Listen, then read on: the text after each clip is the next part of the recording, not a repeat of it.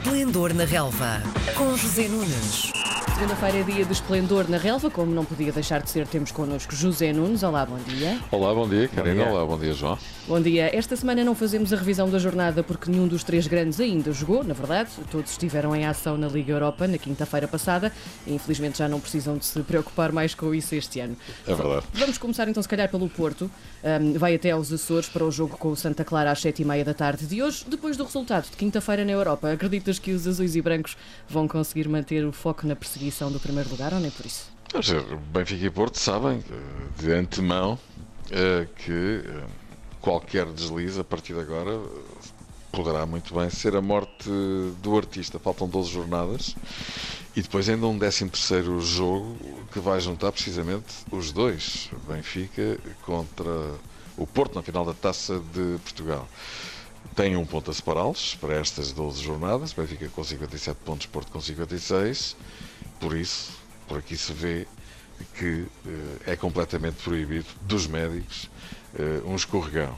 Acresce que o Santa Clara está no oitavo lugar da classificação, está a atravessar uma boa fase, é uma equipa que está totalmente tranquila e que poderá muito bem colocar problemas ao Porto, mais a mais, vendo-se que o Porto, apesar de ter empreendido uma recuperação excelente no campeonato, ganhou os tais seis dos sete pontos que tinha de atrás em relação ao Benfica, três deles em confronto direto com a equipa de Bruno Lage, não está a atravessar uma fase pletórica, não é? Os últimos dois jogos ganhou por um 0 ao Portimonense em casa para o campeonato, na última jornada, eh, a dois minutos do fim, um jogo com grandes dificuldades, e depois em casa, como tu disseste, foi derrotado sem apelo nem, agravo eh, pelo Bayer Leverkusen, saindo eh, da, da Liga Europa, Eh, enfim, sem ter qualquer hipótese, não é? Perdeu os dois jogos e perdeu-os, eh, de facto, eh, sem espinhas, como se costuma dizer. Por isso, muita curiosidade para saber que Porto é que vai aparecer ao final da tarde, princípio da noite, em São Miguel, frente a um Santa Clara, que é uma equipa perigosa, que já jogou três vezes com o Porto esta época, em três diferentes competições, três vezes no Estádio Dragão, três vitórias para o Porto. Vamos ver como é que vai ser desta quarta vez. O cenário é diferente, vai ser nos Açores. E, enfim, a pressão evidentemente está toda do lado do Porto. O Santa Clara está tranquilo. Se isto chega eh, para o Santa Clara roubar pontos ao Porto, regresso ao início da minha resposta. Eu acho que tanto o Benfica como o Porto estão bem cientes dos riscos que correm e provavelmente não irão facilitar nesta jornada. Uhum. O Benfica não vai ao Porto escapar-se e ficar mais umas horas no primeiro lugar. Joga também hoje, mas em casa e, e- e bastante tarde para um dia de semana. Joga às 8h45 da noite. Uh, a recepção ao Moreirense vai ser o final desta má sequência de resultados que já dura seis jogos? Bastante tarde é o que eu digo, é que vou lá estar a fazer os comentários à partida. Vais dormir tarde. Para depois, exatamente. Mas amanhã acordo à mesma hora, infelizmente. Mas, hum, sim, o Benfica vem numa série de resultados francamente má. Nos últimos seis jogos ganhou um. Ah, também, tal como o Porto foi eliminado da Liga Europa, neste caso pelo Shakhtar Donetsk, em pleno estádio da luz, 3-3, não perdeu, mas também não ganhou e foi dar ao mesmo, acabou por ser eliminado.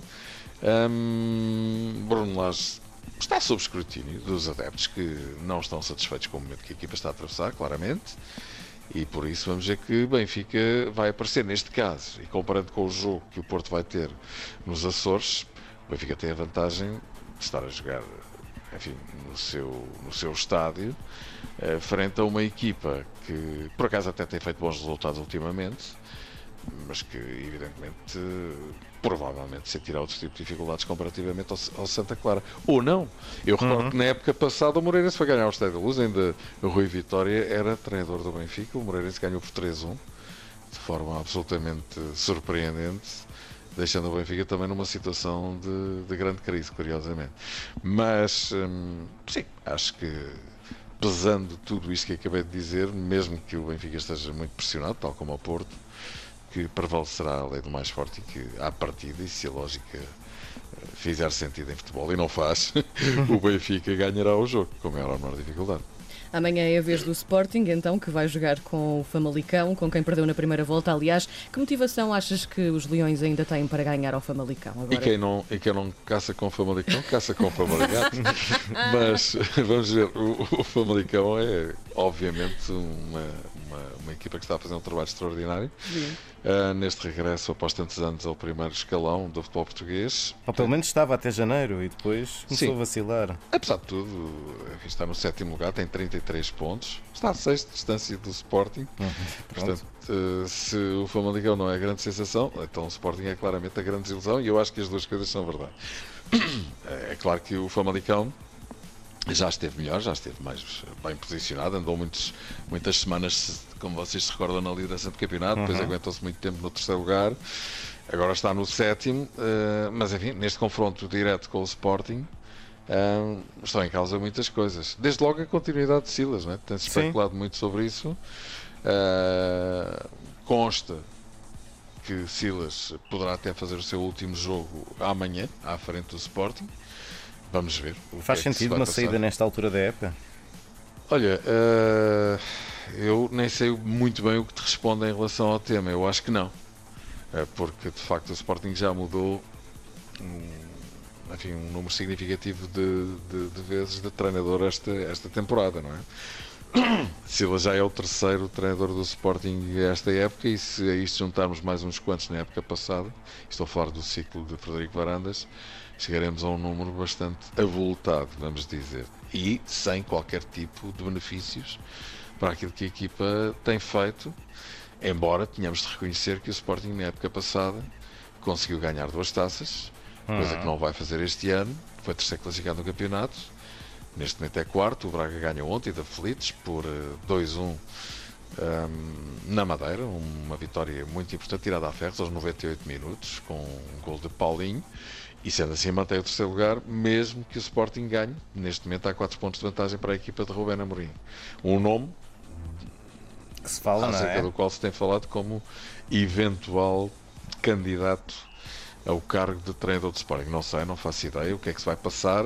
Agora, respondendo objetivamente à tua questão, Silas, hum, não sei se faz sentido ou não a sua saída neste momento, uma vez que o Sporting já só está a lutar pelo terceiro lugar no campeonato, que evidentemente é importante, mas já não tem mais nada para lutar. Esta derrota na Liga Europa teve, de facto, efeitos muito pesados, quer dizer, levar 4 a 1 na Turquia depois de ter ganho por 3 a 1 e até ter feito uma excelente exibição em Alvalade, é qualquer coisa que Frederico Varandas está a ter muita dificuldade em engolir, até porque isso lhe causa também ele problemas, eh, e enfim, fazendo um balanço daquilo que tem sido Silas à frente do Sporting, direi que é de facto uma desilusão.